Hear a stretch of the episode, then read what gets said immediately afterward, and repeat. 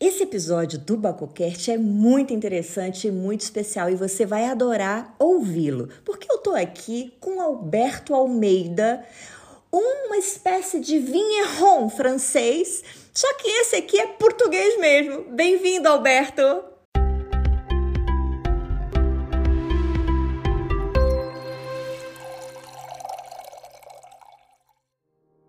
Bem-vindos ao BacoCast, um podcast que é um verdadeiro brinde aos seus ouvidos. Eu sou Daiane Casal e por aqui irei compartilhar informações, curiosidades, experiências, conversas, tudo sempre relacionado à bebida de Baco.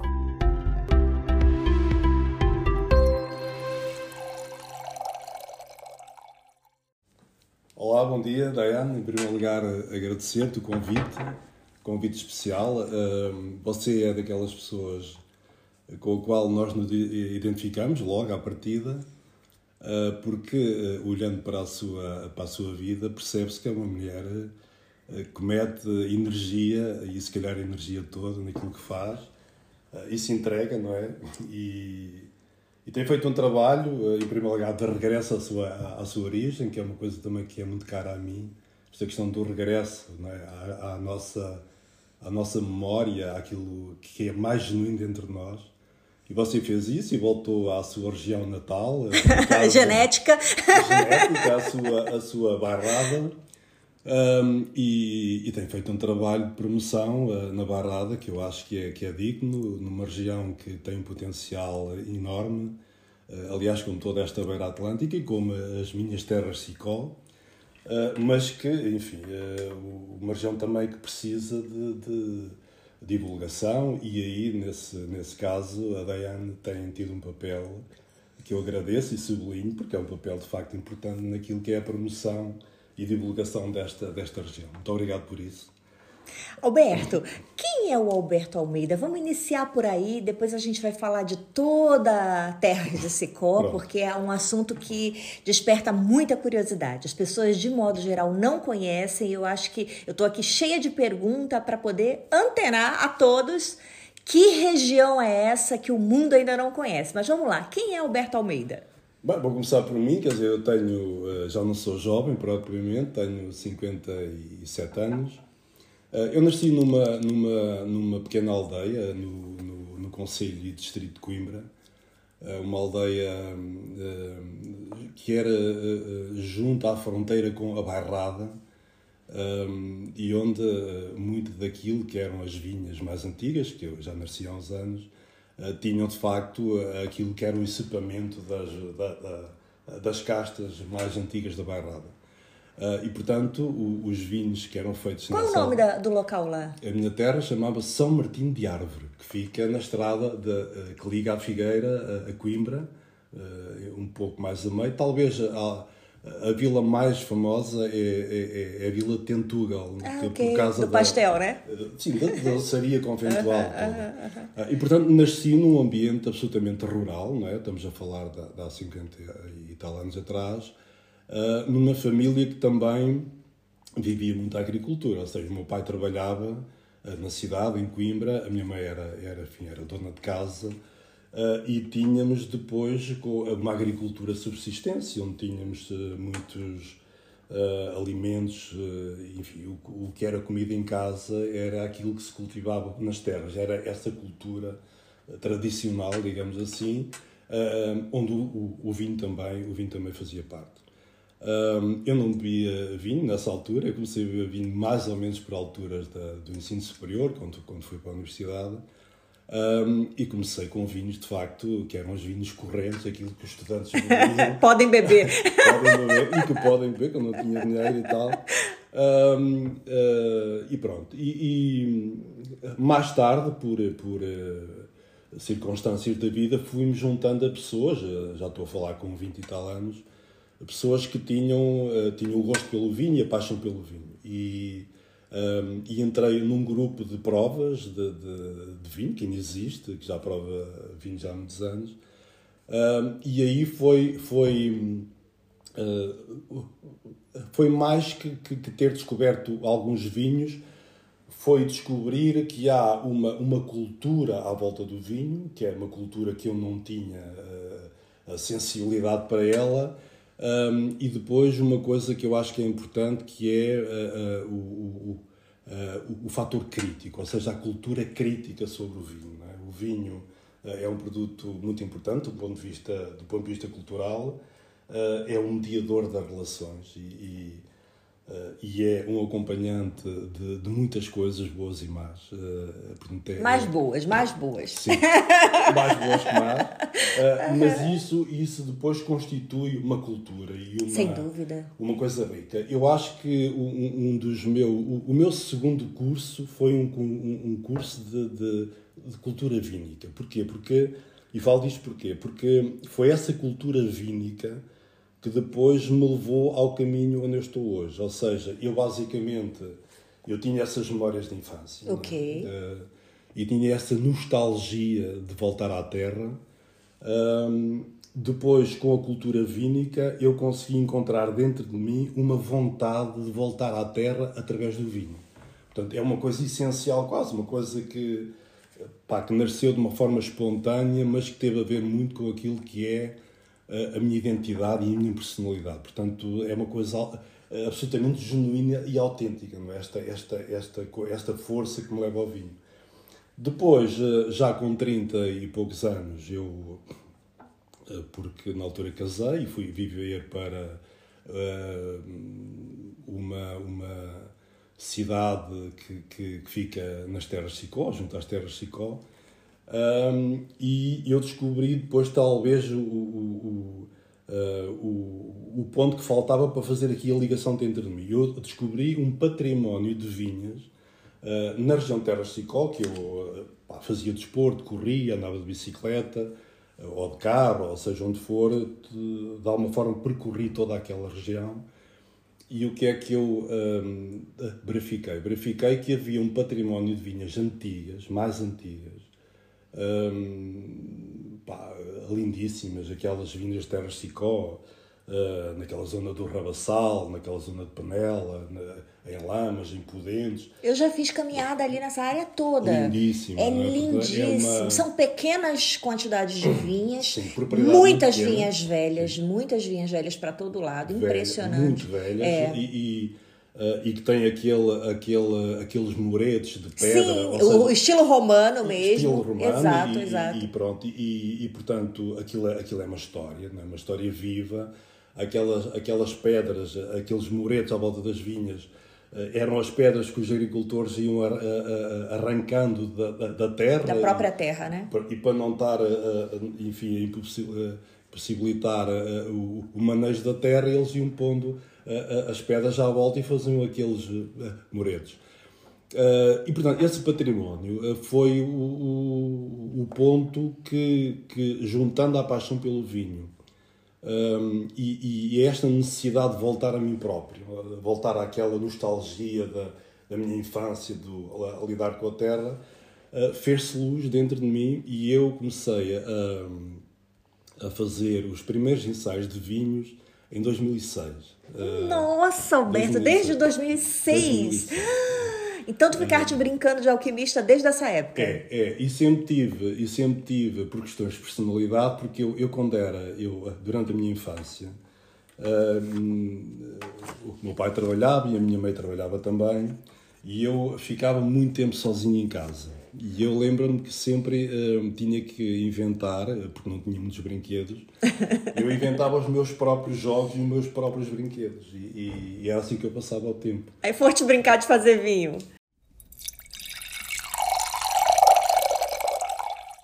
Uh, e portanto, eu quando descubro esse património de vinhas uh, de pequena propriedade, porque de facto as vinhas Terras Sicó elas eram muito complemento para a alimentação das pessoas. Portanto, as pessoas tinham terras, eh, enfim, cultivavam eh, vegetais e eh, a cultura da azeitona, que é muito importante. Ah, sim, sim, é? claro, Terra claro. Chicó, é, encontra-se uh, milhares de, de, de oliveiras, uh, muitas na, naquela zona da Alvaiaza, uh, do, do, tempo dos romanos ainda. Portanto, pois. era uma cultura onde as pessoas faziam o seu azeite, cultivavam as batatas, o milho, enfim, o termoço e, e, e outras coisas, e, e, o vinho também. Uh, essa pequena propriedade das vinhas acho que foi responsável por um fenómeno que, aconteceu noutras regiões uh, e, que, e que lá não se verificou. Foi uh, o arranque massivo de vinhas antigas que outras regiões fizeram, na altura em Portugal entrou para a comunidade europeia, onde havia mais ou menos dois fenómenos. Era um é que havia incentivos para o arranque e para a replantação. Um crime, né? Um crime. E também havia uma, uma, enfim, uma tendência na altura que era enfim, as castas internacionais eh, e muita vinha foi, eh, foi arrancada noutras regiões para se instalarem essas castas internacionais. Eh, enfim, que são castas validadas pelo mundo todo e que fazem vinhos incríveis mas que não respondem à defesa daquilo que é a tradicional. Claro. Isso, aí as terras e autóctone da região mesmo, que melhor está se adaptada ali, enfim. Pronto. Uh, as terras Chicó, uh, uh, acho eu, em virtude da, da, propriedade ser muito pequenita e não havia, digamos, com uma, uma cultura do vinho mais industrializada, digamos assim, eu acho que esse fenómeno do arranque não foi, não foi muito, não ocorreu muito. E, e neste momento ainda temos na região uma, uma larga uh, margem de, de, vinhas antigas. Sim. É fácil encontrar vinhas uh, com 70, 80, 90 anos e até uhum, mais. Uhum. Obvi obviamente também há muita vinha mais recente, claro. mas há muita vinha antiga. E então, quando eu junto dentro de mim estes pontos, não é? a paixão pelo vinho, esta, esta vontade de voltar à infância e a, e a uh, e uh, a percepção deste, deste património, uh, eu comecei a pensar dentro de mim, a idealizar um projeto de vinho. Então, quando eu começo em 2006, né, eu começo a fazer pequenas experimentações, sempre com, uma, com, uma, com um fator muito, muito próprio, ou seja, eu nunca, nunca me passou pela cabeça ter um enólogo, por exemplo, ou seja, alguém que viesse de fora impor um estilo de vinho ou qualquer coisa. Eu, eu, eu, eu queria correr riscos e queria experimentar isso, até porque eu tenho uma atividade uh, na área da saúde mental e, portanto, uh, isso ocupa-me a maior parte do tempo todo. Uh, mas eu queria um produto que saísse dentro da, da, daquilo que eram as minhas convicções. As convicções que fui ganhando a partir daquilo que eu falei antes, que é muito importante, que é um, a cultura vínica. E a cultura vínica é, é, é beber vinho, eh, mas beber vinhos com eh, critérios e com discussão com as pessoas que estão à nossa volta. Uhum, uhum. Então uh, comecei a provar muitos vinhos nacionais, em primeiro lugar, tentando não ser dogmático, ou seja, aquilo é que é bom ou aquilo é que é menos bom, mas tentar beber o vinho e tentar apreciá-lo com os meus, os meus critérios, né? Passo sabendo próprios, que, né? próprios, claro. que havia vinhos que eu gostava mais, havia vinhos que eu gostava menos e, e alguns vinhos internacionais também, porque nós em Portugal eh, temos a mania que fazemos os vinhos melhores do mundo eh, e isso não é, não é necessariamente verdade. Um... Atualmente já é até verdade. Sim, sim. Tem ah, grandes vinhos. Mas eu estou percebendo bem o que você sim, quer falar. Mas esta mentalidade de partir do princípio que temos um produto melhor que o outro sem provar ir, o outro, né? Para comparar. Sem, exatamente. Ou seja, esta coisa de ter mundo uh, é muito importante para ter o nosso próprio claro, mundo. É? Claro. Uh, e, e, portanto, eu, eu fui um bocadinho à procura disso. E essa, essa, essa experimentação durante anos e anos e anos levou-me a uma conclusão. Na altura que eu comecei a, a provar vinhos, uh, digamos, quem ditava as regras do vinho mundialmente era, era um senhor chamado Parker. Tu conheces muito sim, bem. Sim.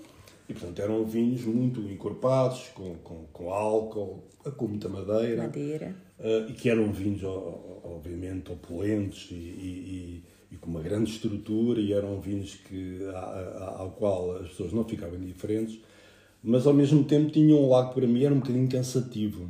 Uh, e à medida que fui vendo e bebendo, fui descobrindo que o meu, o meu perfil de vinhos era o, qualquer coisa de mais elegante, não, é? Eh, não tão gorda, não é? mais elegante, mais, mais fresca, eventualmente com menos álcool, ehm, porque um vinho para mim de 15,5 ou 16,5 ou 17, como temos alguns vinhos em Portugal e no mundo também, ehm, parece-me sempre à partida um vinho complicado uh, de beber num convívio. Não é? Sim, tu, claro. tu, se bebes três copos daquele vinho, Já era. Ficas, é. ficas quase incapaz depois de, enfim, uhum. de, de, de, andar por aí. É? é verdade. Uh, e portanto, uh, começou-se a criar em mim esse, esse perfil. E começou-se a criar em mim também esta ideia de que nem toda a gente gosta de, desse perfil, ou seja, hoje em dia ainda, uh, e tu vês pelos concursos uh, até da crítica e tal, uh, os vinhos mais opulentes, com, com mais corpo, eventualmente até mais docinhos, são os vinhos que ganham, que ganham os concursos. Eu sabia que não ia por aí e, portanto, não indo por aí, eu estava a trilhar um caminho mais difícil, que era um caminho de vinhos mais frescos, mais tensos, né? menos doces, mais secos, né? com um perfil eventualmente mais rústico. E sabia que a maioria das pessoas não iam gostar desses vinhos, mas descobri, através das inúmeras oportunidades que tive de estar com outras pessoas, eu comecei a sentir que havia pessoas que, que gostavam, eram, que eram menos e que gostavam. Isso é nicho de mercado, nicho, de mercado. nicho. O posicionamento do teu produto realmente é diferenciado. O teu vinho é, é, aquele jargão que se fala fora da caixa, literalmente. E, e o legal de tu estar tá contando essa parte da tua história, que é só a parte que a gente ainda vai chegar no restante, é, é o fato de ter criado a tua própria massa crítica vínica. Exatamente. Ou seja, o que tu sabias que determinava a regra do mercado e que tu sabes que mais coisa, menos coisa influencia diretamente quando fulano diz, né? Sim. Então influencia o mercado global de compras uhum. e, consequentemente, depois da oportunidade de estar lá nas garrafeiras do produto, né? É, é como se fosse uma, uma, uma ditadura, literalmente, uhum. em alguns casos, né? Com raras exceções. Então, tu criares esse corpo, esse músculo de massa crítica para ter a tua própria identidade e ter uh, a segurança até de, olha, não estou buscando esse mercado, né? Eu estou buscando o meu mercado para o meu estilo, para o meu vinho. Isso é muito bacana. Hoje, o teu vinho está posicionado para que mercado?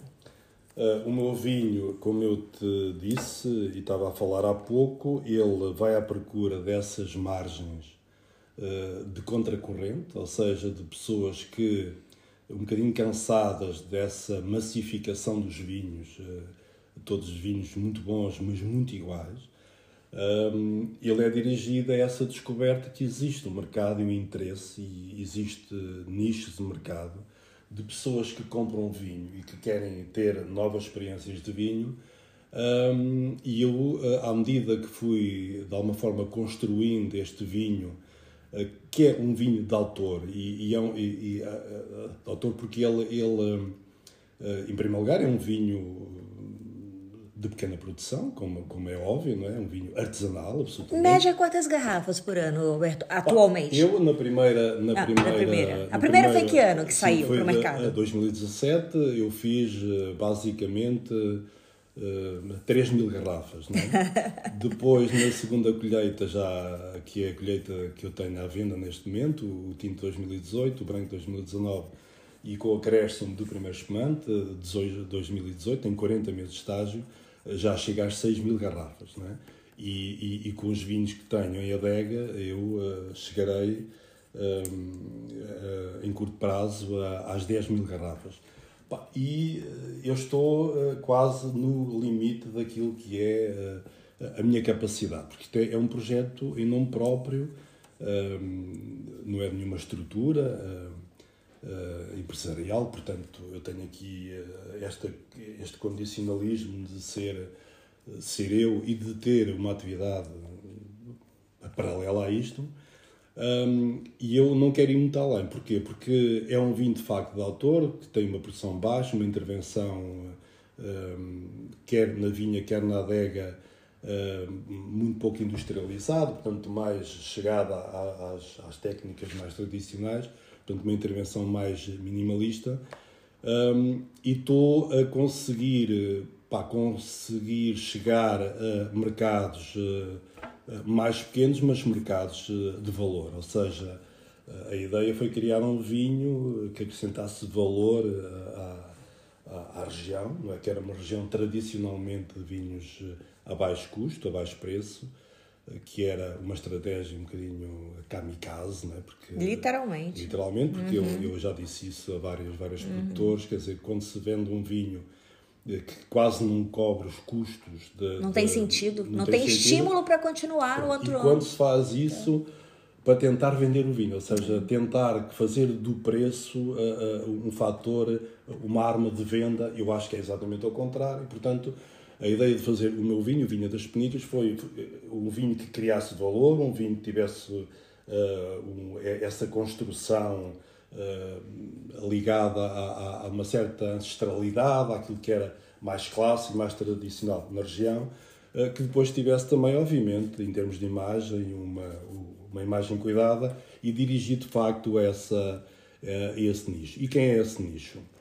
O vinho das Penicas hoje está, está nas, nas boas garrafeiras, onde um, os, os os, os bacolovers, os grandes enófilos, sim, pessoas que já até sim, compreendem melhor o sim, vinho, são atentos, atentos, e, atentos um, e portanto está nessas garrafeiras, está na restauração, um, eu diria, sem, até de uma forma surpreendente para mim, porque eh, eu cheguei a, a, a, a, um nível de restauração que nem sequer imaginava chegar lá e, sobretudo, não chegar lá uh, neste curto espaço, que é um sim, projeto sim. Uh, que, que muito, muito tem dois anos. Recente. Sim, mas tenho o vinho na, na, na nos melhores restaurantes de, de, de, Lisboa e do Porto. Maravilha. E um pouco, um pouco por outras cidades, uh, inclusivamente restaurantes com, com, com estrelas Michelin mas sobretudo restaurantes que apostam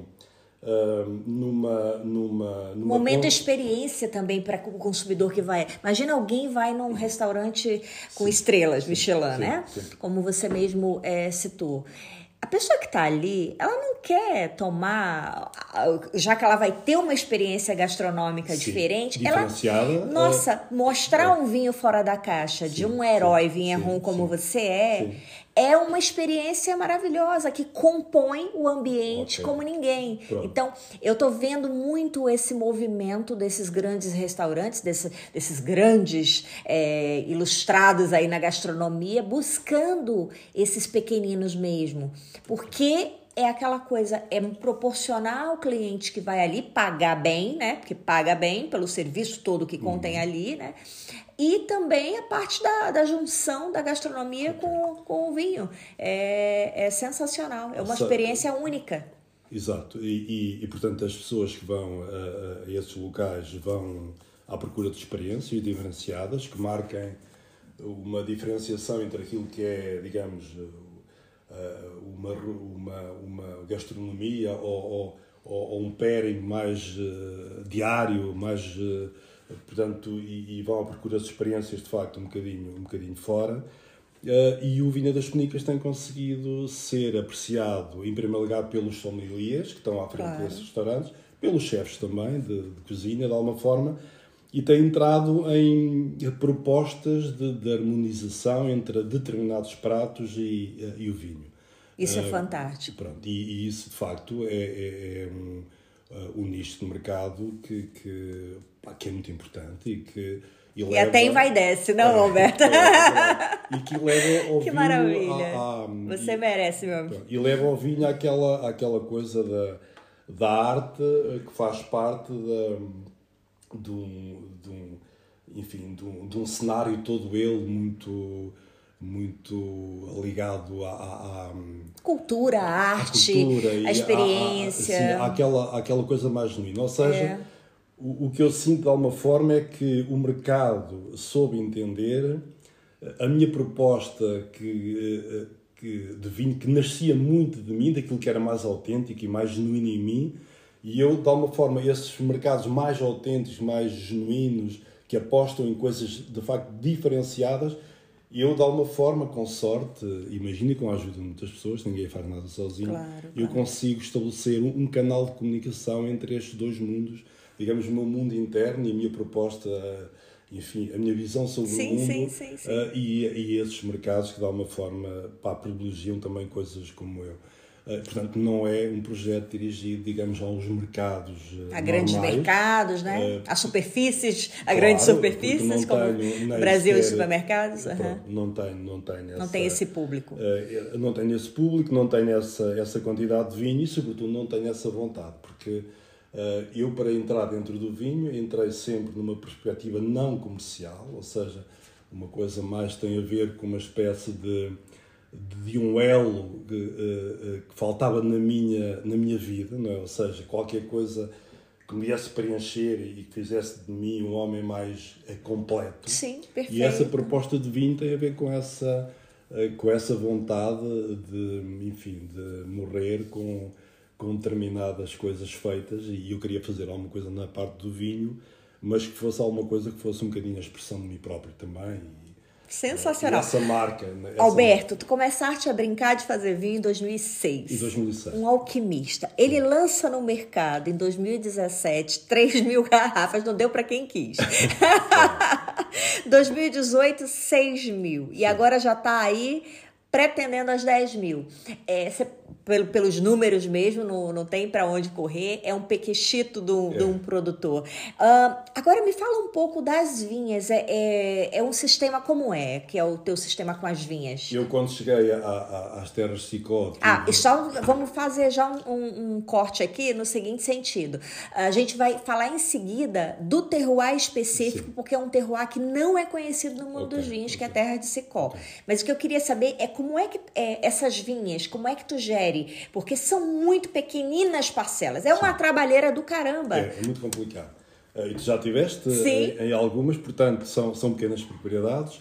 Eu tenho um conjunto de quatro vinhas que no seu total fazem dois hectares e meio, uh, que enfim, que já é na minha dimensão e uh, uma, Alguma coisa, uma né? área uh, que, que mete respeito, porque de facto dá, dá é, é uma atividade muito trabalhosa. Muito. Uh, durante o ano inteiro e, portanto, obriga-te a um compromisso e uma disciplina. Uh, e, e só, só é possível com, com amor e paixão. Porquê? Porque são vinhas uh, não mecanizáveis. nós estamos a falar de vinhas muito antigas, algumas com cerca de 90 anos.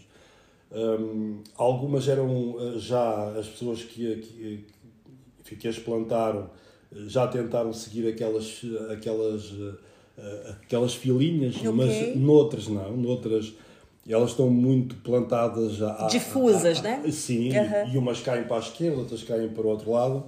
Ou seja, não são mecanizáveis, portanto, um trabalho muito feito à mão. Eu depois não utilizo herbicidas, eh, portanto, faço o corte daquele manto vegetal uh, duas vezes por ano uh, e faço com aquelas máquinas de corte, de fio, okay. enfim, para manter sempre aquela vegetação que de alguma forma protege também a questões ligadas e que agora fazem muito sentido, ligadas ao aquecimento global e àquele, àqueles dias mais quentes de verão. E, portanto, são vinhas basicamente trabalhadas à mão, que têm o quê em termos de castas? Nesta região beira-atlântico, não é? Em que as terras de estão inseridas e a, e a barrada, as vinhas tradicionais tinham, tinham sobretudo baga, é? uh, mas também tinham outras castas, tinham, tinham trincadeira, tinham bastardo, têm rufete. Uh, as terras de Sicó têm uma, um, uma casta também que, que, veio de França, mas que está lá há mais de 100 anos, que é a Grand Noir, que é uma casta... Uh, que é uma casta tintureira, como, como o Alicante Poucher e, a, é. e, a, e o Vinhão, e enfim, que, que há na, no, nos Verdes e, e no Douro. Um, essa casta foi introduzida na região pelos, uh, pelas empresas ferroviárias que instalaram a linha uh, que vai de Coimbra até, até Serpins, que passa pela Lausanne, uma linha centenária que está neste momento desativada, como muitas outras em Portugal, mas que essa casta foi, os ferroviários trabalhavam, eventualmente trouxeram uh, os, os, garfos e as vinhas foram enxertadas. Portanto, são vinhas, um, sobretudo nas terras de Sicó, essas vinhas mais antigas, sobretudo 90 e tal por cento do encipamento é, é baga. Uh, estou a falar das tintas, obviamente. Depois tem bastardo, rufete e tem essa tal casta francesa. Um, nos brancos temos a, a Maria Gomes, uh, o Fernão Pires, que é, enfim, uma casta que aparece muito aqui em toda a beira atlântica, na Beirada também, um pouco por todo o país. Temos depois a bical, que aparece um, bastante também nas vinhas, e depois o, o conjunto de castas que, um, que às vezes nem, nem sabe muito bem o que são, uh, mas que aparecem em menos quantidade. Uh, são castas como a rabo de ovelha, a dona branca. É só para temperar. Pronto. Ou seja, um, o, o, o que se verifica é que as pessoas, quando plantavam as vinhas, um, portanto, eram, eram feitos lotes de vinho. Portanto, aquilo era vindimado tudo, não havia separação de castas. Claro, claro. E, portanto, a ideia é que o lote final da vinha, do, do vinho uh, uh, fosse um vinho equilibrado. Uh, pá, e para isso, o que é que existia? Existiam pá, castas que davam mais produção e menos grau, como a vaga, por exemplo. Mas depois tínhamos a bastardo, que, que, que enfim, já aportava o álcool, ou depois a ou, ou a bical que dava alguma estrutura. Portanto, era um lote uh, que de alguma forma era plantado com, com aquilo que era uh, a, a ciência empírica das Sim. pessoas que viviam lá. Um, e, e, estamos a falar de uma história uh, milenar. Sim, não nos esqueçamos claro, que claro, claro. a região de Terra Chicó é uma região com uma presença romana muito evidente e a cultura da vinha foi trazida pelos romanos. Eh, aliás, havia uma cidade lá, lá que faz parte da região, que é Conímbriga, que era uma, uma grande cidade. Eu já visitei lá. Da Idade Romana uhum. e, e, com certeza um, o, o, vinho que era bebido nessa cidade, um, eh, ele, ele de certeza que era feito eh, nos naquela... arredores, não é? Exatamente. E portanto há uma, há uma marca romana que aparece em vários. Em vários Portanto, eu estava a falar daquilo que é o perfil das vinhas. Eu, eu quando idealizei uh, uh, os vinhos das Penicas, em termos de lote, não é? o, o, o vinho tinto, por exemplo, eu não me preocupei em misturar a vaga com o, o bastardo ou com o refete. Eu não quis uh, vindimar nada à parte e fazer depois o luteamento na adega. Eu não quis fazer nada disso. Eu quis respeitar aquilo que o era... Fio blend. Exatamente. Ou seja, aquilo que foi há muitos anos plantado e que era o lote e que é o lote original. Portanto, basicamente vindimo aquilo tudo, uh, vai tudo para um tanque, eu faço vinhos tradicionais em lagar aberto e, portanto, o, o, o, vinho que sai é o vinho daquele lote, não é? Que é um lote que está lá há, há, há décadas, não é? Portanto, uh, os vinhos uh, não são iguais, é engraçado, não é? Porque eh, numa vinha que tem 100 anos ou, ou, ou, mais, tu fazes 120 vindimas, 120 vinhos dessa vinha e nenhum é igual. É verdade. E é, isto é que é a magia dos vinhos, é, é? porque tem muito a ver com. Enfim, o ano. Com o ano, tem muito a ver com aquilo que é que é a tua intervenção e as decisões que vais tomando. Claro, Às vezes claro. pequenas decisões. Ou interfere uh, diretamente. Uh, uh, pá, interferem muito e alteram é. um bocadinho o perfil. Estou a falar, por exemplo, porque isso também é uma, preocupação minha, uh, nos vinhos tintos não fazer macerações muito longas, ou seja, não ir à procura, enfim, de, de vinhos mais... Muito extraídos. Muito extraídos, fazer a vinha das penicas, o tinto tem uma cor aberta, uma cor bonita, uh, e portanto as decisões na adega, se tu resolveres fazer uma maceração de 5 dias, resulta num vinho se resolveres, pelo contrário, fazer de seis, vinho, eh, seis dias, muda. muda o vinho completamente. Claro, e, portanto, aqui chegamos ao conceito de terroir, não é? Que, é, que é aquilo que são as terras Sicó. É um terroir uh, único, não é? Uh, irrepetível. Uh, em primeiro lugar, porque tem solos uh, argilocalcários, alguns com algumas nuances de, de xisto. numa das vinhas eu apanho um bocadinho de xisto, mas são essencialmente argilocalcários uh, numa região que, embora tenha influência marítima, porque está, uh, enfim, 40, 50 km do mar, mas já tem, um, um, em função das serras e dos bloqueios naturais, estamos a falar da Serra de Sicó. Está um pouco uh, mais protegido, não é? Mais protegida, uhum. ou seja, tem um, um cunho eventualmente Uh, mais continental. E a altitude, Alberto? Ah, as altitudes, enfim, à medida que, que a gente vai entrando para o interior, nós já, já temos uh, altitudes que não são muito elevadas, mas as terras de Sicó é, é constituída por muitos... Umas colinas, umas leves montanhas, né? Eh, pronto, aquilo tem altitudes relativamente baixas, talvez... Exposições diversas, Agora, né? Das vinhas também ao sol. As exposições diversas é que são, ao contrário de outras regiões, são muito planas, é? Sim, sim. Em Portugal temos exemplos de, de regiões absolutamente planas. Uh, as terras Sicó conseguem ter, num território tão pequeno, um conjunto de colinas que têm exposições tão diversas, não é? Tu consegues uh, maturações uh, muito diferentes não é? e consegues depois, na conjugação das vinhas, tu consegues vinhos que de facto te resultam de vários terroirs, digamos assim. Claro. E, e, e isso é, é, de facto uma. Um, no mundo que privilegia neste momento. Uh, uh, pá, e é engraçado que falar disso porque as pequenas regiões e os pequenos produtores que há, há, há 10, 15 anos não tinham visibilidade nenhuma. Portanto, as pessoas iam à procura uh, de coisas mais massificadas, de, de produções mais, uh, mais elevadas e tal. E a partir de determinada altura houve esta contracorrente do mundo ir à descoberta daquilo que era mais identitário, não é? aquilo, que, aquilo que era mais pequeno não é? Uhum. Uh, e que podia, por isso, ter a sua diferenciação. Um, e as terras de Sicó oferecem isso, é? porque são, é, é uma região muito pequena, mas que tem, em termos terroir, é, é, essas particularidades, não uma, um, esses relevos diversos pá, que depois fazem processos de maturação dentro da mesma E diferentes, né? Em vinhas estão a 100 metros umas das outras.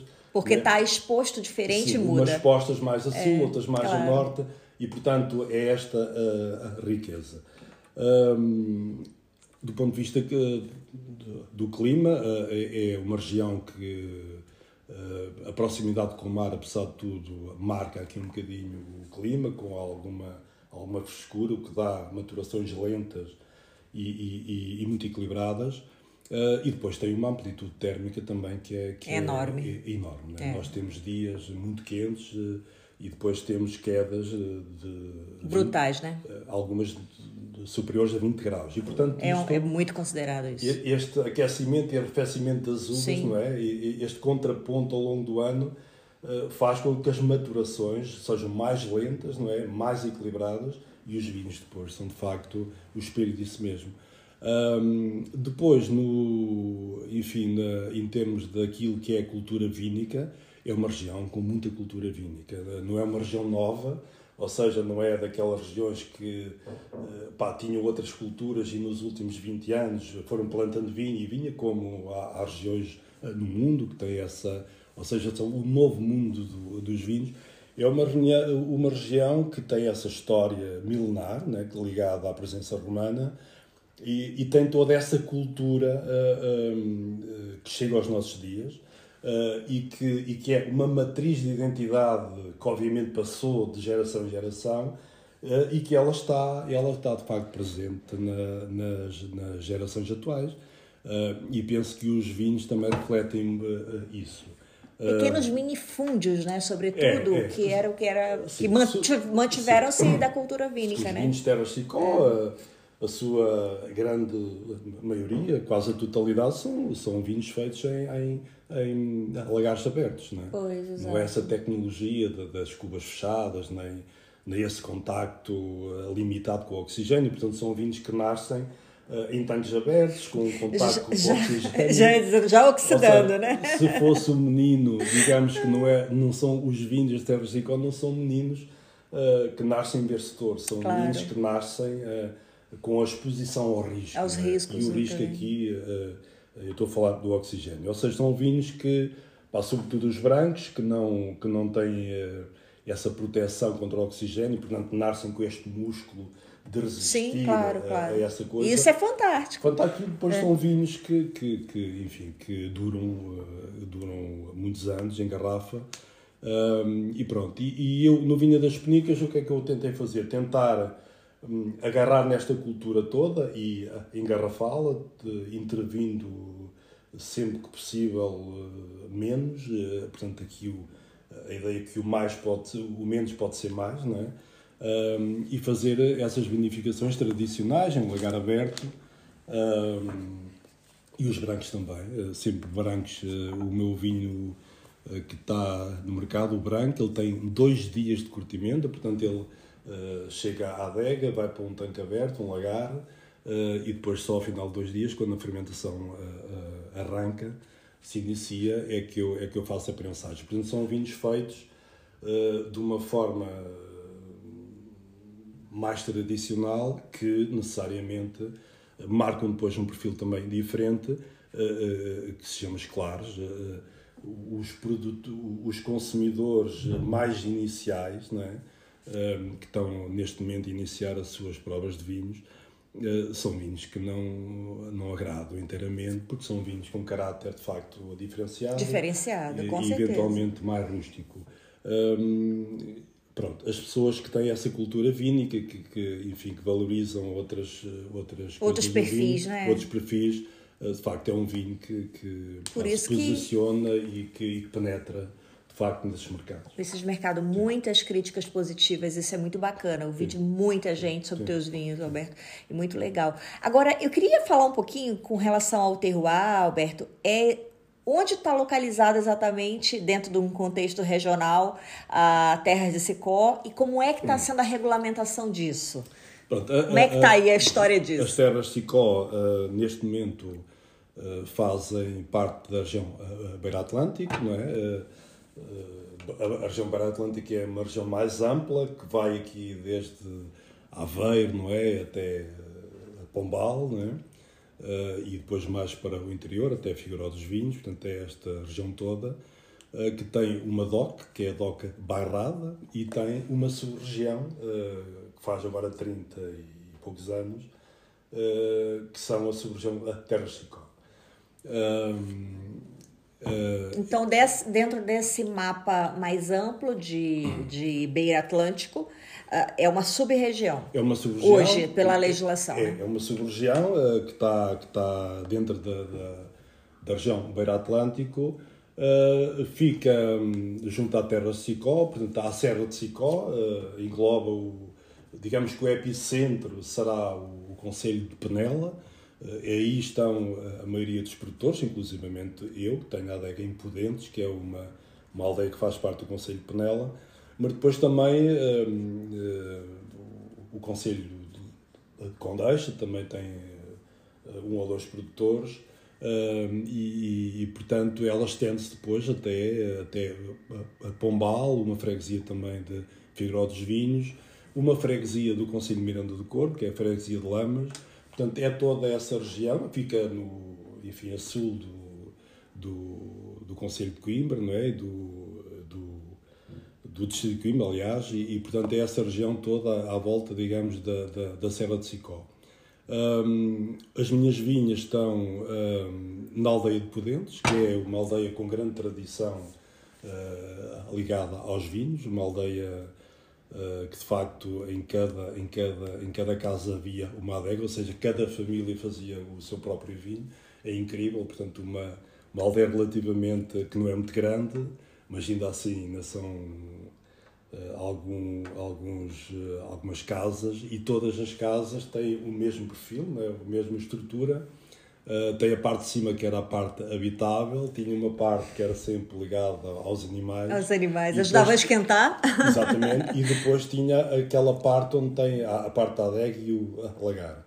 Uh, eu tenho uma vinha justamente em Pudentes, depois tenho uma outra em Vila Seca, uh, que já é Conselho de, de Condeixa, Uh, e depois tenho duas vinhas em Lamas, que já é Conselho de Miranda do Corpo. Portanto, tenho as ah, vinhas, okay. Ainda que sejam vinhas que uh, a distância é relativamente curta entre elas, elas São diferentes, em, não é? três, em três conselhos diferentes.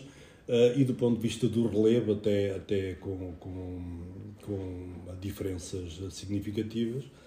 e, portanto, os vinhos resultam depois desse lote, dessas quatro vinhas, um bocadinho sem, sem grande preocupação disto ou daquilo, apenas tenho as preocupações ligadas à, à produção de espumante. Eu faço os espumantes, os espumantes resultam de uma, de uma primeira vindima dessas quatro vinhas antigas, uh, onde, onde faço aquela primeira colheita com grau alcoólico mais baixo, para os vinhos base espumante.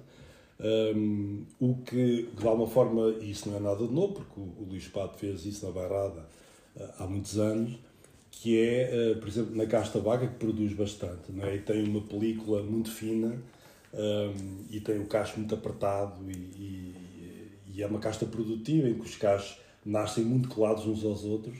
Uh, a casta vaga tem dificuldades quando chove, sobretudo, oh. sobretudo uh, no final do ciclo de maturação.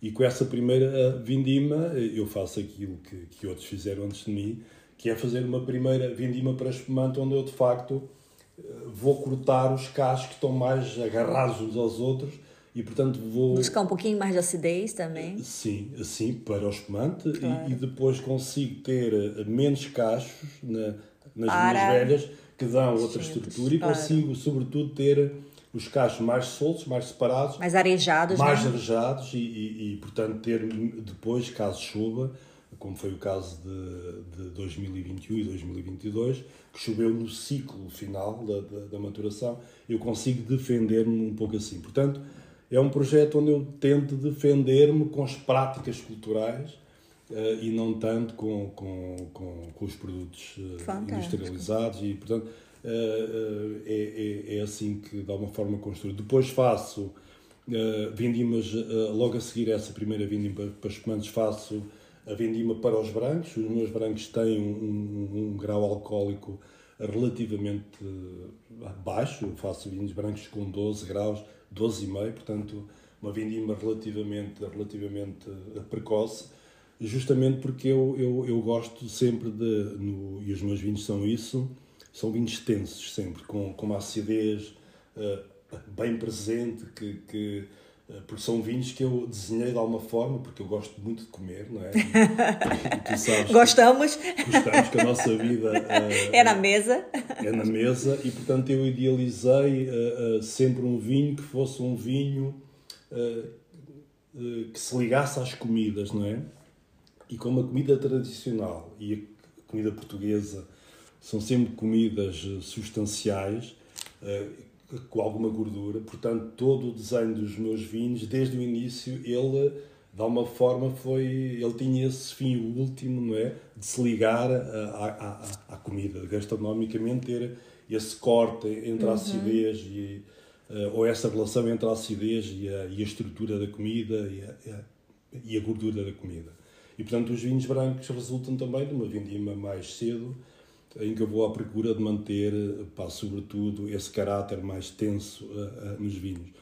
Uh, e depois a última vindima é a vindima dos tintos, não é? em que já tenho metade das uvas apenas, porque a primeira parte já, já foi para a base para espumante, e portanto faço um vinho que terá também 12,5, o máximo 13 graus, também não, não procuro mais que isso.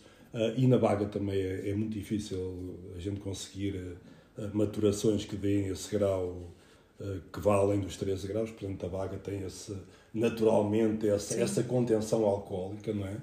Um, e mesmo com 12 vale essa observação, naturalmente, né, Alberto? É, essa contenção alcoólica.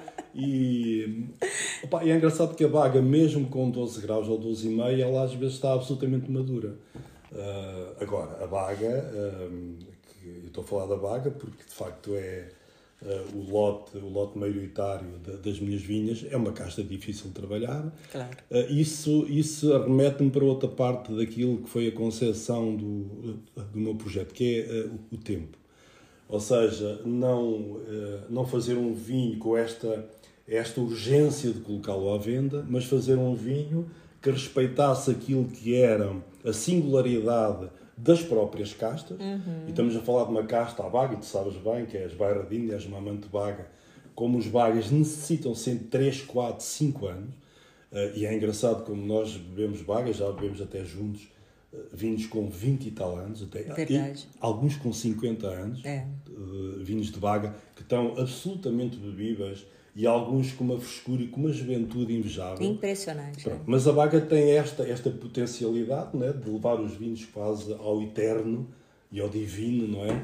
Mas tem uma infância muito difícil. Não é? Uh, os vinhos Baga, bebidos uh, cedo, às vezes uh, pá, passam uma ideia de magreza até, de, de, de, um, de um caráter mais vegetal não é? e, e mais frio, que as pessoas não apreciam muito mas de que depois, ao longo dos anos, sobretudo a partir do quinto ano, sexto ano, começa a ganhar umas notas de facto de, de terra, de tabaco, de, de, de, frutos vermelhos. Todos os terciários aí é, vêm da garrafa e, pronto, e, do envelhecimento. E depois né? uh, um, envelhecem de uma forma nobre e que, e que depois, em termos de, daquilo que é a longevidade, a vaga, eu acho que é imbatível, quase. Não é?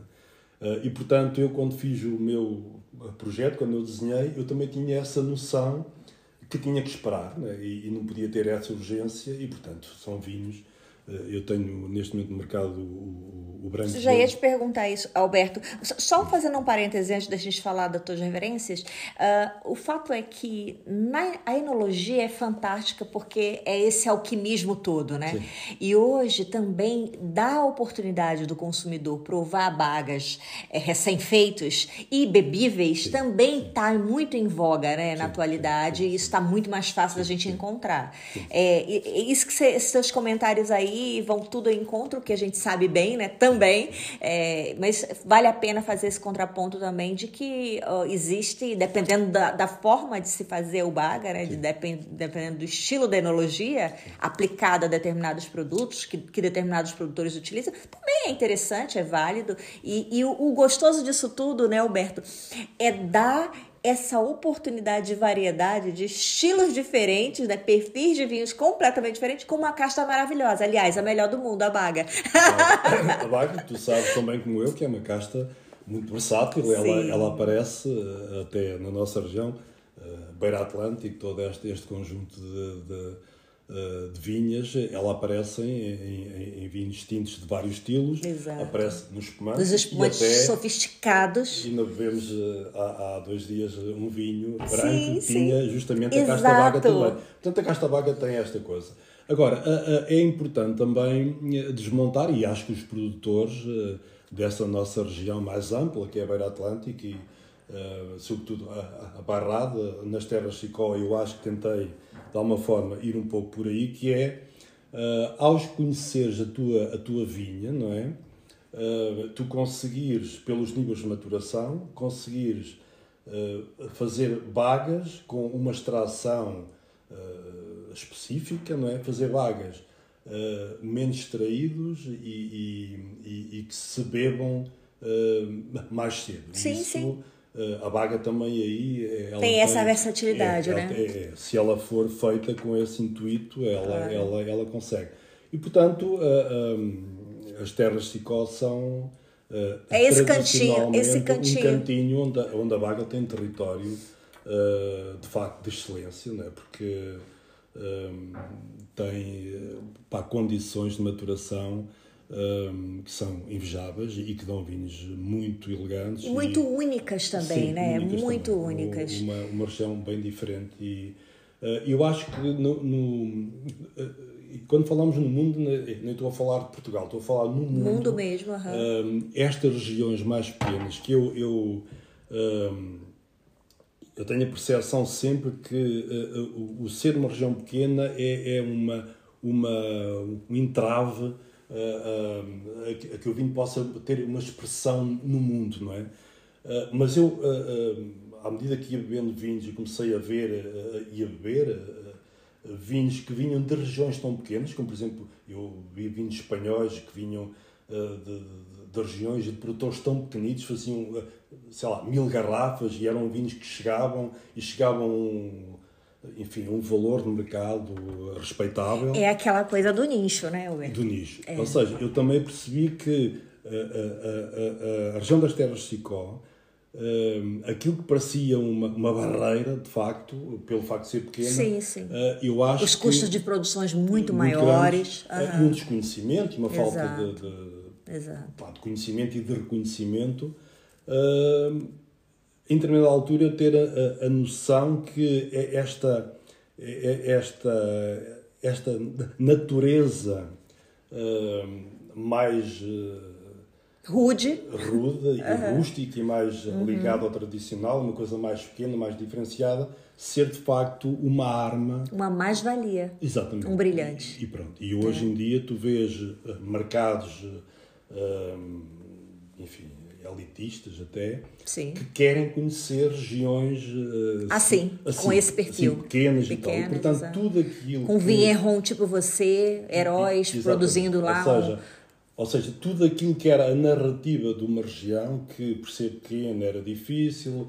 Eh, Poderia ser por... só depreciativo, né? Exatamente, e não é. ou seja, quando tu... isto é uma lição para a vida, ou seja, quando tu olhas para uma situação, ou te fixas na tua, nas dificuldades, ou te fixas naquilo que ela pode ter eh, em termos de potencial. Uhum. Uh, e eu olhei para a região Terra Chicó uh, uh, nessa perspectiva. Uma região pequena, mas que essa natureza podia ser diferenciadora junto a mercados que andam ávidos de coisas diferentes, de coisas que, que, que, vão ao encontro de uma coisa mais ligada à história dos sim, sítios, sim. Uh, aos locais. Isto é válido para o vinho comprar comida. É. Nós temos pessoas que hoje são capazes de fazer 200 km para ir comer a um restaurante uh, numa Tem quem faça mais. Exatamente, porque tu vais àquele restaurante e queres comer aquele prato aquele com aquele prato, vinho. Com é. aquele vinho, com uhum. aqueles ingredientes que estão feitos exato, naquele sítio. Exato. Uh, e portanto, uh, a ideia, a ideia e a ideia do Vinhas das Penicas tinha justamente a ver com isso. Era ir à procura uh, destas pessoas que se mobilizam, que se movimentam, que se deslocam para ir a. a, a Viver uma experiência diferente. Né? Exatamente. Né? E portanto é nesse nicho que eu, que eu entrei. Uh, e, e, enfim, isto foi um bocadinho desenhado dentro da minha cabeça. Muitas vezes, já falei contigo há pouco, enquanto corria, enquanto é, caminhava, exato. porque são de facto momentos momentos que, que, a gente tem insights, né? É, ficamos mais é. ativados em função da, da enfim, da, das transformações que o corpo tem com o desporto. E, e, e, eu fui ao longo dos anos pensando nisto e experimentando e tal, mas sempre com esta opa, com esta luz ao fundo, que era esta luz da, da do reconhecimento através da, da procura daquilo que são os produtos locais. Não é? E, por falar em locais, os vinhos das Penicas resultam uh, de, um, de, um, de um território, de um local um, e, e de, uma, de, de, uma, uh, de uma necessidade e de uma intenção de ser fiel àquele local. Um, porque não basta teres o sol nem o clima, Uh, é preciso também fermentar com as leveduras da própria vinha. É? Autóctones. Uh, uhum. Exatamente. E, portanto, ter essa, essa cadeia de terroir levada de princípio ao fim. Uh, e, portanto... Identidade, se, né? Identidade. E, Identidade. Portanto, se tu pá, encontrares no mundo um vinho que é fiel ao seu local, uhum. o vinho das Penicas é um desses vinhos, porque ele não tem concessões a esse nível. Portanto, ele nasce num, num sítio eh, desde o início até ao fim, ele está ligado à, à natureza daquele local. Eu acho que foi isso que fez a diferença também. Sensacional. Alberto, para finalizar, duas coisas. Primeiro, vamos num ping-pong aqui. Quais são as referências que hoje você tem no mercado de vinho? Tem um branco, um tinto, um espumante? Vamos lá. Eu Primeiro, tenho, um branco que vai tenho, com que castas? Pronto, eu tenho um branco, que é, o, é a segunda colheita, é o 2019. Eu tinha um, 2017 que, que felizmente esgotou. Uh, o 19 tem as castas tradicionais de mistura de vinhas velhas, a maioria é, é, é Fernão Pires. Uh, depois tem Bical, tem Cercial. Acho, acho hilário tu falar Fernão Pires. É, é Maria Gomes. É, Baixou a bairradina aqui. Sim, mas lá, Terra Chicó é, é conhecido mais por Fernão Pires. Ai, depois que curioso, é, eu! É, Lado do Ovelha, uh, a Dona Branca e outras não identificadas. Ou okay. seja, é um vinho de lota de vinha tá, que, tá. que nasce daquela, do, da, dessa vindima de. Depois faz um contacto pelicular, portanto não é um vinho de prensa direta, não é um vinho moderno, é um okay, vinho que é okay. feito mais rústico em lagar aberto, fica uhum. dois dias, depois é prensado e, e depois acaba a fermentação. Uh, e aqui uma, uma coisa que respeita também a história, acaba a fermentação em tanques de cimento. Ah, eu ia te perguntar, passa em barrica?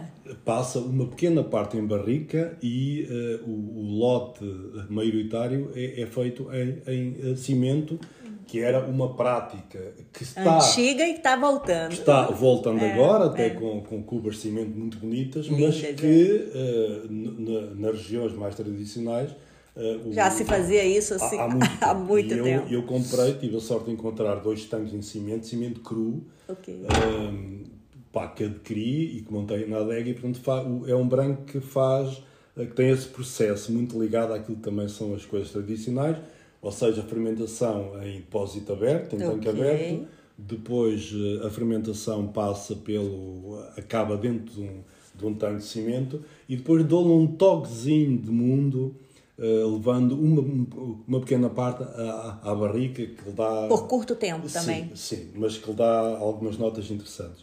Uh, portanto, tenho esse, esse branco, depois tenho o tinto de 2018, também resulta desse filo blend dessas vinhas, onde Com tens a predominância baga? A baga, a rufete, a bastardo, a granoir e, e outras, que é um vinho muito elegante, muito fresco, muito gastronómico é um vinho que. Harmoniza com o quê? Vamos lá, Olha, dá uma eu, dica aí. Eu acho que harmoniza com, com pratos de carne, carnes, sei lá, ensopado. uh, ensopados, enfim, uh, estes pratos que tenham essa, essa estrutura, essa gordura, porque é um vinho que tem um final de boca muito longo e tem uma acidez que limpa de alguma forma o palato e que entre as comidas ou entre as garfadas tu vais tendo alternância entre o sabor da comida e esta limpeza que o vinho faz, ou seja, torna esta coisa de comer quase uma experiência uh, única, porque pá, se há vinhos que tu bebes e, e, não, e não acrescentam muito ao processo, Sim, uh, este é. tipo de vinhos, e este vinho em particular, tem esta, esta coisa de uh, sucessivamente estar-te a limpar o palato, e portanto fazer aqui sempre um, uma espécie de, de vai e vem, não é? em termos de, de de sensações eh, à mesa. Isso é, é, é uma coisa que eu, eu, eu acho que, que é hum, uma diferenciação em relação a esse vinho. É uma bela experiência também, é, né? Os anófilos. Depois, como eu gosto muito de espumante e, e, e, aliás, a minha primeira vinificação começou logo com espumante, eh, porque, enfim, eh, tive a ajuda também aqui de uma querida enóloga Barradina, ah. que me deu algumas dicas e eu tenho que dizer o nome dela porque ela foi muito importante nisso, foi a Arminda Ferreira, ah, okay. Eh, que me deu umas dicas. Eu comecei a experimentar os espumantes, que nas terras Chicó fui realmente o primeiro a fazer essa, essa experiência com espumantes, porque não há de facto, agora há, há um ou dois espumantes, mas na altura não havia nada. E portanto tenho esse espumante que também resulta, uh, é um espumante que, ao contrário da maioria dos espumantes, são feitos de uma única casta ou da conjugação de duas um, alguns espumantes, e estamos a falar, uh, pá, em Portugal há espumantes belíssimos, não é? Uh, mas eu aqui neste espumante fui fiel também àquilo que são as vinhas, ou seja, é um espumante que resulta de uma primeira vindima, de todas as castas, Nossa, entre as tintas e, as brancas. brancas. portanto é um, um, um espumante que na prática tem mais de 20 castas. Nossa, Portanto, é a assim, complexidade assim, disso. Pronto, é um vinho que é um espumante também é diferente, uh, que as pessoas, uh, enfim, uh, notam que é diferente, é muito um, complexo e, dá muitas muitas sensações diferenciadas. Bruto que, Natur? Bruto Natur, que, uhum. que tem a ver com aquilo que é o meu perfil de vinhos. Todos os espumantes que eu bebo ou são brutos ou Bruto Natur, portanto não, não, não sou adepto de espumantes mais adocicados nem de resto de outros vinhos mais docinhos, eu tenho alguma. alguma... Não sei que seja sobremesa. Ah, sim, mas, claro, mas estamos a falar de outra, de outra categoria. Outro patamar. Uh, e portanto é um espumante que depois eu, eu quis dar também alguma nobreza ao espumante, ou seja, uh, na minha ideia, fazer um espumante que fosse para o mercado com seis meses ou um ano não fazia sentido nenhum. Uh, portanto, é um espumante que tem o neste momento 40 meses de estágio. Nossa! Uh, sobre bordas, 40 meses de autólise, meu amigo. Pronto, é um espumante que. que é, do, é por isso. É do ano 2018. Agora, sabes que eu não sabia o tempo de autólise do é, teu espumante? Agora que eu estou sabendo. É, um espumante é por isso, está explicado. É, Simples é um espumante assim. do ano 2018, da Vindima 2018, que fez o Degorsman uh, em junho, no, no, no, final de junho de 2022. E, portanto, ok. Estamos a falar okay. de 40 meses de estágio que lhes dá.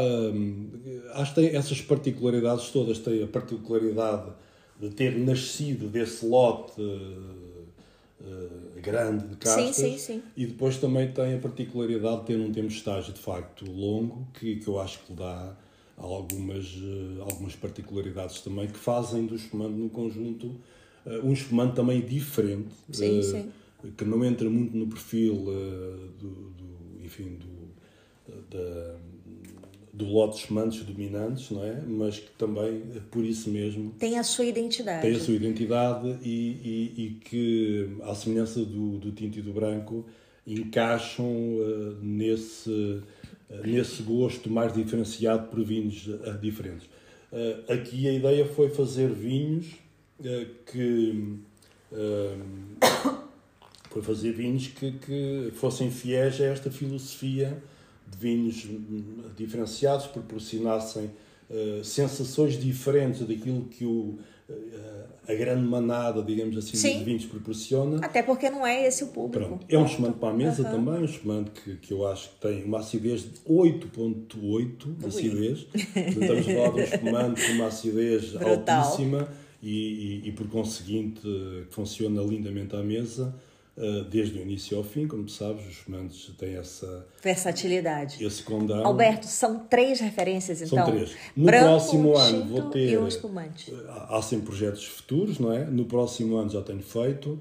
Uh, vou lançar um, um, um, vinho curtimento, branco. Ah, portanto, legal, legal. No ano 2020. Tá. Só estou à espera do engarrafamento, porque também fui vítima da, da Como falta, todos. da falta de vidro e, e sendo um produtor pequenito não fui privilegiado pelo, pelos fornecedores de garrafas, portanto fiquei sem garrafas e só agora. Está aguardando, né? Só agora é que vou, vou engarrafar e vou lançar esse, esse vinho branco de curtimento, uma curtimenta total, com, com uh, estágio em depósito de cimento também. Um, e, e, vou uh, depois, uh, eventualmente no próximo ano, lançar um vinho de rosé, de vinhas velhas, que é da Vindima de 2022, onde uh, no lote uh, domina também a casta vaga, a semelhança da. Parabéns. Parabéns já estar tá olhando o mercado e o consumidor também com outro interessantíssimo. Alberto, estou aqui com uma, um vinho teu na mão. A primeira coisa que me chama a atenção é o, a escolha dos detalhes, né? Desde o estilo do lacre em cera, com todo um, um detalhinho aqui diferente uhum. da maneira de colocar a cera, a, a, garrafa escolhida de muita qualidade, né? É óbvio. E depois, algo curioso, que desde o início eu te falei que eu achava esse teu rótulo muito destinado ao novo mundo. Sim. Hoje, na atualidade, eu estou aqui ainda em reflexão. então, vamos tira lá todas as minhas dúvidas nesse momento, aproveita. Para quem nunca viu o rótulo do Vinha das Penicas, é um rótulo branco e ele tem uma espécie de uh, uma concha, um caracol uh, e algo assim muito lúdico.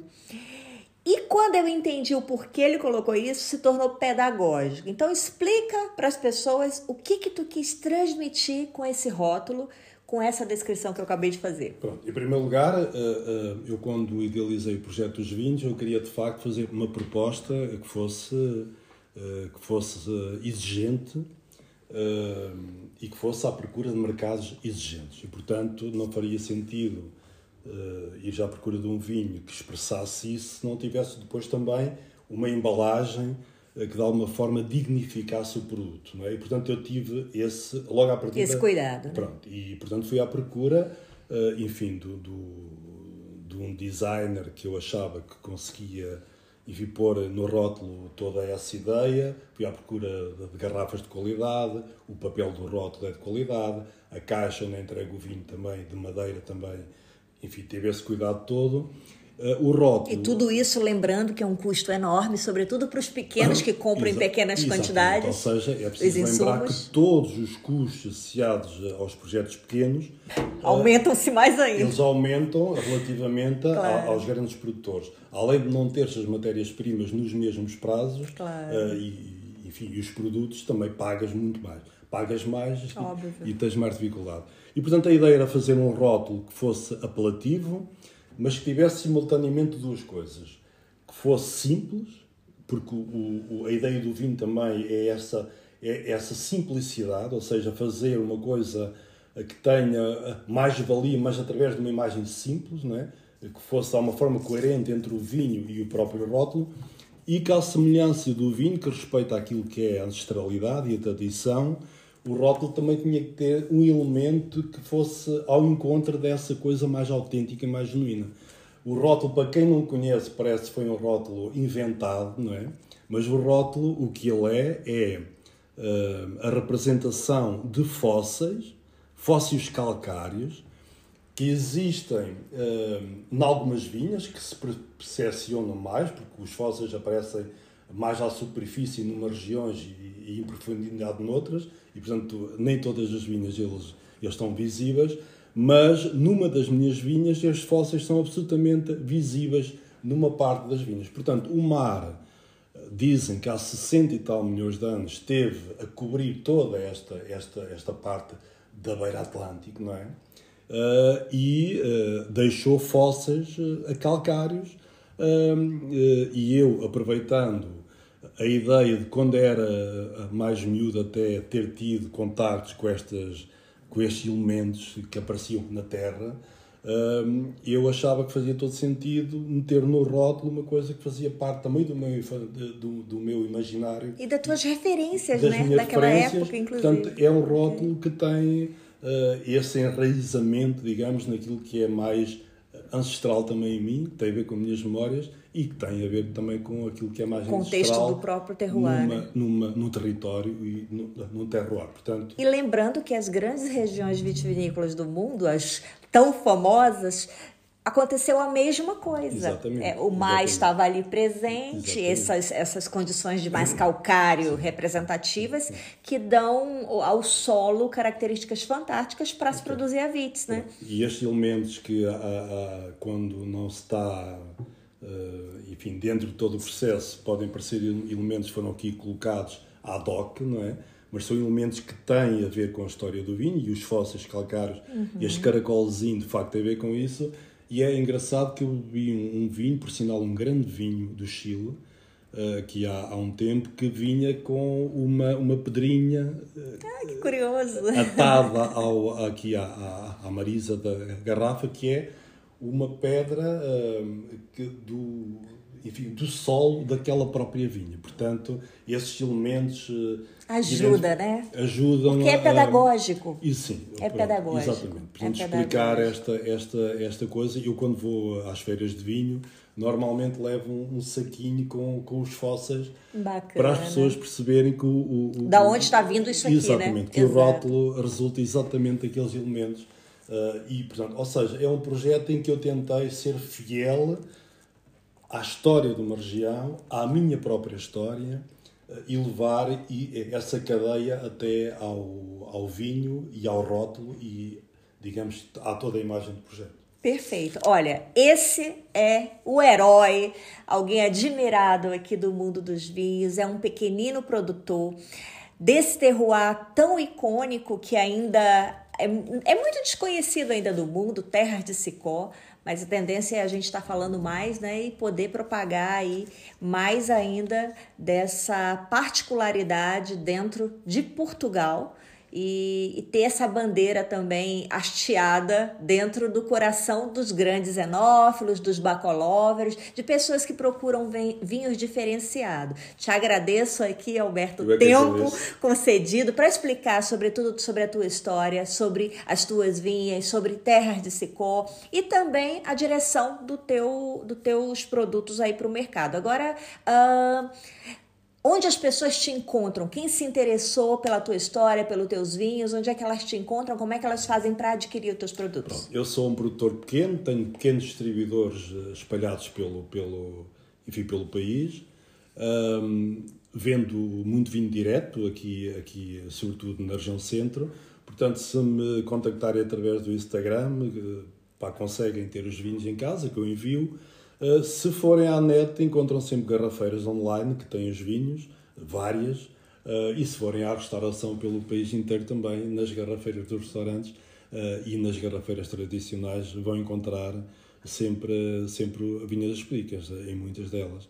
Mas se quiserem, através de, de um contacto direto, que esta coisa ser pequeno também privilegia muito este contacto entre as pessoas e, portanto, podem ligar, podem ir à adega, podem provar o vinho lá. Tem algum podem... e-mail?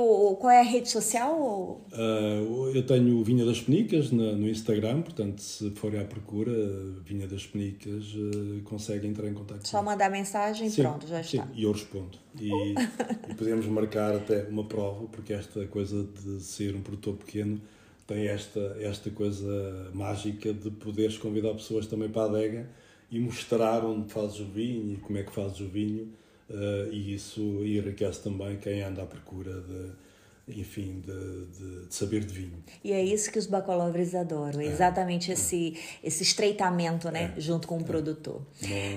Não, não basta só beber o vinho num restaurante, eh, é preciso também, às vezes, ir à casa do produtor e perceber como é que as coisas Como é que faz? Exato. Isso acho que é uma experiência muito enriquecedora.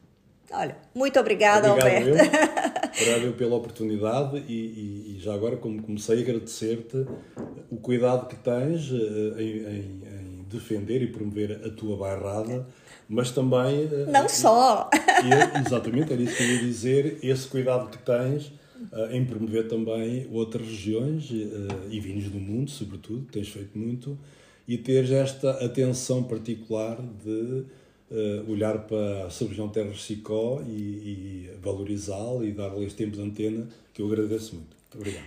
E eu sou Daiane Casal e você me encontra em todas as plataformas e redes digitais com o perfil Daiane Casal. Até o próximo episódio. Tchau, tchau!